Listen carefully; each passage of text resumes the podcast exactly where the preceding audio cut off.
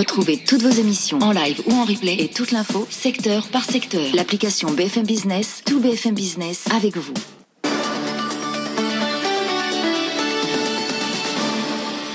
Merci d'écouter de regarder BFM. Il est 18h30. Tout de suite, le journal avec Faiza Younzi. Bonsoir Faiza. Bonsoir Edwige. Et on commence par euh, donc la Première ministre qui doit intervenir demain et les commerçants qui se demandent à quelle sauce ils vont être mangés.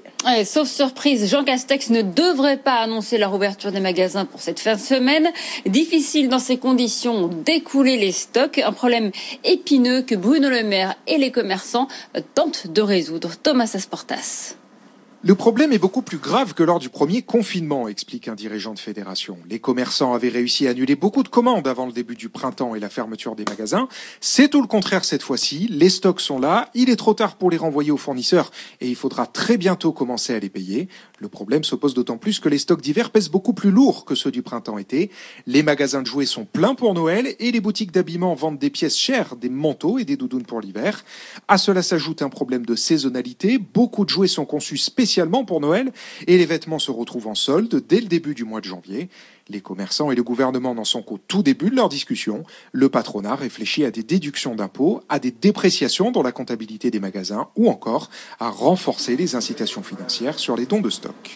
Pourra-t-on se faire vacciner contre le coronavirus dès le premier trimestre 2021 Oui, selon le scénario le plus optimiste de l'Agence européenne en charge des épidémies. La Commission se prépare. Elle a conclu aujourd'hui un contrat avec Pfizer et BioNTech pour acheter jusqu'à 300 millions de doses de leur vaccin. Néanmoins, malgré ces résultats prometteurs de ce vaccin, il ne faut pas s'emballer. Ce n'est pas moi qui le dis, mais Christine Lagarde. Attention, même avec un vaccin, la, reprise risque d'être instable en zone euro, prévient la présidente de la BCE. Elle pourrait ne pas être linéaire, mais en dents de scie. En Chine, en revanche, l'économie est bel et bien repartie. Ce sera certainement le seul grand pays à ne pas être en récession cette année. Les Chinois tournent déjà la page du coronavirus. Ils ont acheté en masse sur le site Alibaba lors de la fête des célibataires jusqu'à 583 000 commandes par seconde. C'est un record. Le géant du commerce électronique a engrangé plus de 47 milliards d'euros lors de cette opération qui a été étalée sur quatre jours cette année. Et justement, cette puissance hein, des géants de la tech inquiète Pékin. On l'avait déjà vu avec le report de l'introduction de la méga introduction en bourse, enfin de, ce qui devait l'être, de Alipay. Les autorités ont dévoilé une nouvelle réglementation qui vise à limiter l'influence des géants de la tech chinoise et à lutter contre les pratiques anticoncurrentielles. Et conséquence directe, le Nasdaq chinois, le Chinex, a chuté de 3% aujourd'hui. Le détail avec Antoine Larigauderie.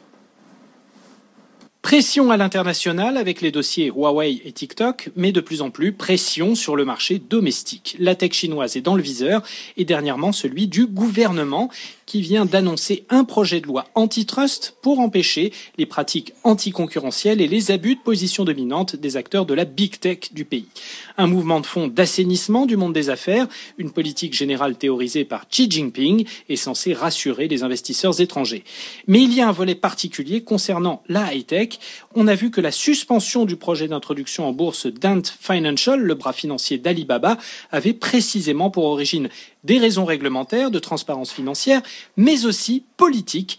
Le pouvoir chinois n'a surtout pas envie de voir des mastodontes économiques et technologiques commencer à devenir des États dans l'État, avec des dirigeants de plus en plus puissants, risquant de devenir quasiment des figures contestataires. Et le chinois TikTok est toujours en sursis aux États-Unis. C'est une question d'heure. L'administration de Trump avait fixé au 12 novembre, donc demain, la date butoir pour bannir l'application du pays. Sa maison mère, Biden, a déposé un recours auprès de la justice américaine pour empêcher son interdiction. Elle attend toujours le feu vert des autorités sur sa proposition de créer une nouvelle société avec l'américain Oracle. Et le scandale du Dieselgate revient dans l'actualité. Une nouvelle bataille judiciaire s'ouvre pour Volkswagen et cette fois-ci c'est en France. L'association de consommateurs CLCV a déposé la première action de groupe dans notre pays contre le constructeur allemand. La première audience aura lieu demain. Julia Rizzo. L'objectif est clair que Volkswagen indemnise aussi les Français trompés.